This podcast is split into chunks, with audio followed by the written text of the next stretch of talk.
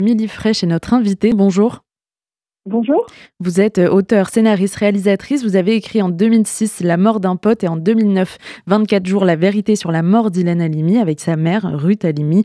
Cette vérité, aujourd'hui, 18 euh, ans après la mort d'Ilan Halimi, est-elle euh, suffisamment connue selon vous? Eh bien, non, pas vraiment. Pour être, pour aller souvent régulièrement dans les collèges, on se rend compte effectivement que le nom d'Ilan euh, est assez méconnu. Euh, mais c'est vrai que le livre que j'ai écrit et le film ensuite y participent. Et puis le prix Ilan Halimi contre le racisme et l'antisémitisme, qui sera remis notamment demain à Matignon par Gabriel Attal, sont autant d'éléments qui œuvrent à cette mémoire durant euh, ces 24 jours que vous avez euh, décrits dans ce livre, à quoi Ruth, la mère d'Ilan Halimi, a-t-elle dû euh, faire face en plus du kidnapping de son fils?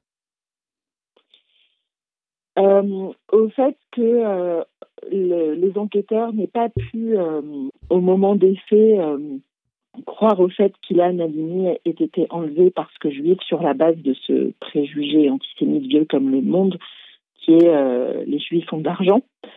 Euh, et donc, ce qui a, empêché finalement euh, de mettre en place euh, les bons éléments pour pouvoir le retrouver. Donc, ça a été, elle, elle le savait dès le départ. elle l'avait compris dès le départ. au regard des appels que passait Fofana et de ses propos, du fait qu'un rabbin avait été contacté, puisque les barbares considéraient euh, que les juifs étaient riches et s'ils ne l'étaient pas, de toute façon, la communauté juive serait solidaire. Elle avait tout de suite saisi cela en 2006. Euh, pour les enquêteurs du Quai des Orfèvres, ça paraissait complètement dingue. Vous évoquiez vos interventions dans les classes. Comment vous parlez dans ces classes d'Ilan Halimi? Est-ce que vous faites le lien avec Toulouse, l'hypercachère, Mireille Knoll et Sarah Halimi?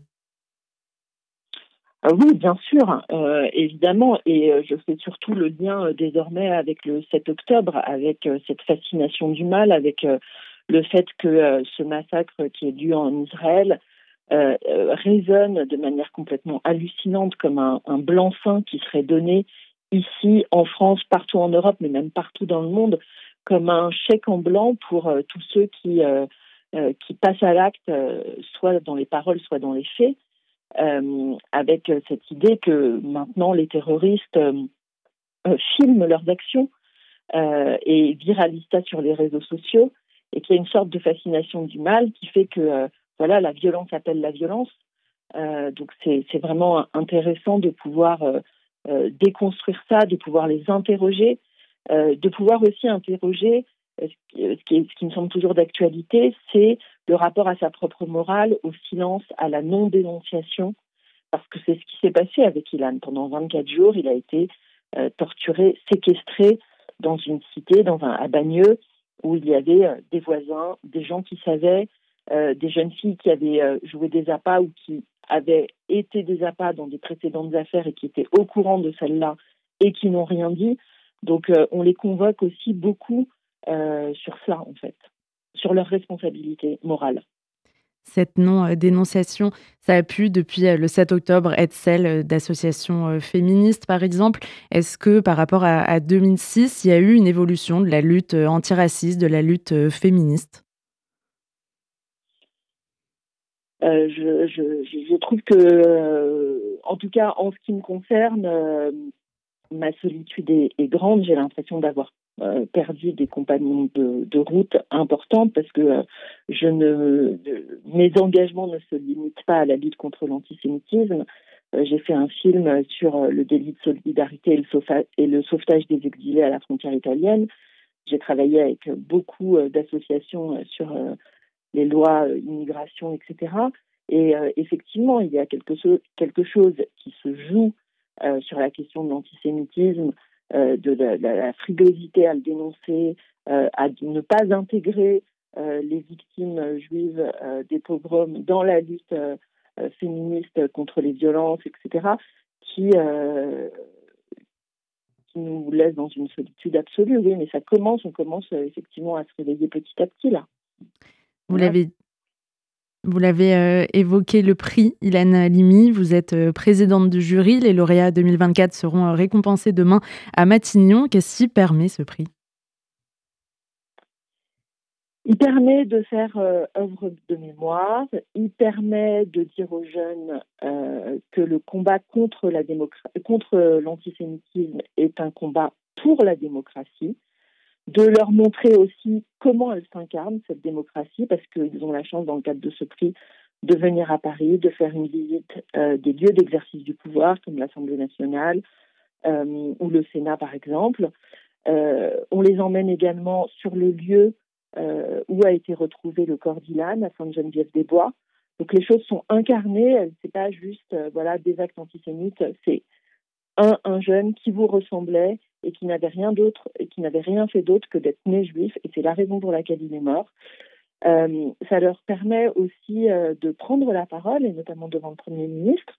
Donc c'est très valorisant. Euh, donc je crois aussi que ça nourrit l'engagement des jeunes et c'est une chose dont on a réellement besoin parce que face à ce terrorisme, c'est la démocratie qui est en danger et la démocratie pour être vive, pour être éclatante, elle a besoin d'engagement. Justement, cet engagement, on l'a connu pour Ilan Halimi, pour les victimes d'Ozaratora, de l'hypercacher, Sarah Halimi, Mireille Knoll, par des marches blanches, par des hommages. Et après, pour que vraiment ça n'arrive plus, dans la lignée de ce prix Ilan Halimi, c'est l'éducation, la clé pour vous bah, C'est l'éducation et c'est surtout des moyens euh, financiers. C'est, euh, euh ça relève de la politique et euh, il ne faut pas se mentir, la politique, c'est aussi comment on engage des dispositifs.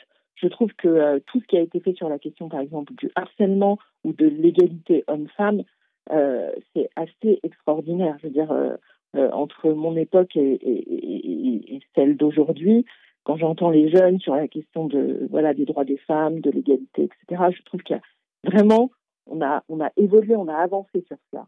Euh, pour que ce soit la même chose sur la question de l'antisémitisme euh, et du racisme en général d'ailleurs, il faut aussi euh, vouloir mettre le paquet, il faut que ce soit une volonté politique forte, pas simplement des effets d'annonce. Vous le disiez, vous sentiez une solitude depuis ces dernières années. La responsabilité d'alerter, d'être une vigie permanente, elle s'est quand même renforcée pour vous avec les années. Et est-ce qu'elle elle, n'incombe pas seulement aux juifs en ce moment?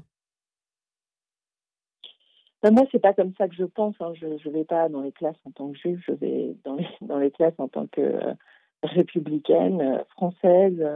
Euh, voilà, quand on, moi, quand j'ai écrit cette, cette, histoire sur Eliane Halimi, c'est parce que j'ai bien, j'ai bien saisi que c'était pas juste un fait divers, mais un, fait de société, une affaire qui, qui annonçait ce qui allait venir. Et les Juifs ont été les, les, premières victimes de ces, de ces attaques. Euh, mais très vite, ça a été euh, euh, les flics, les enseignants, enfin ceux qui ont la haine des juifs ont en général la haine des femmes, la haine des homosexuels, la haine des, dessinateurs. Enfin, tout ça, tout ça va ensemble et, on l'a vécu ces dernières années si, si, des preuves nous en manquaient.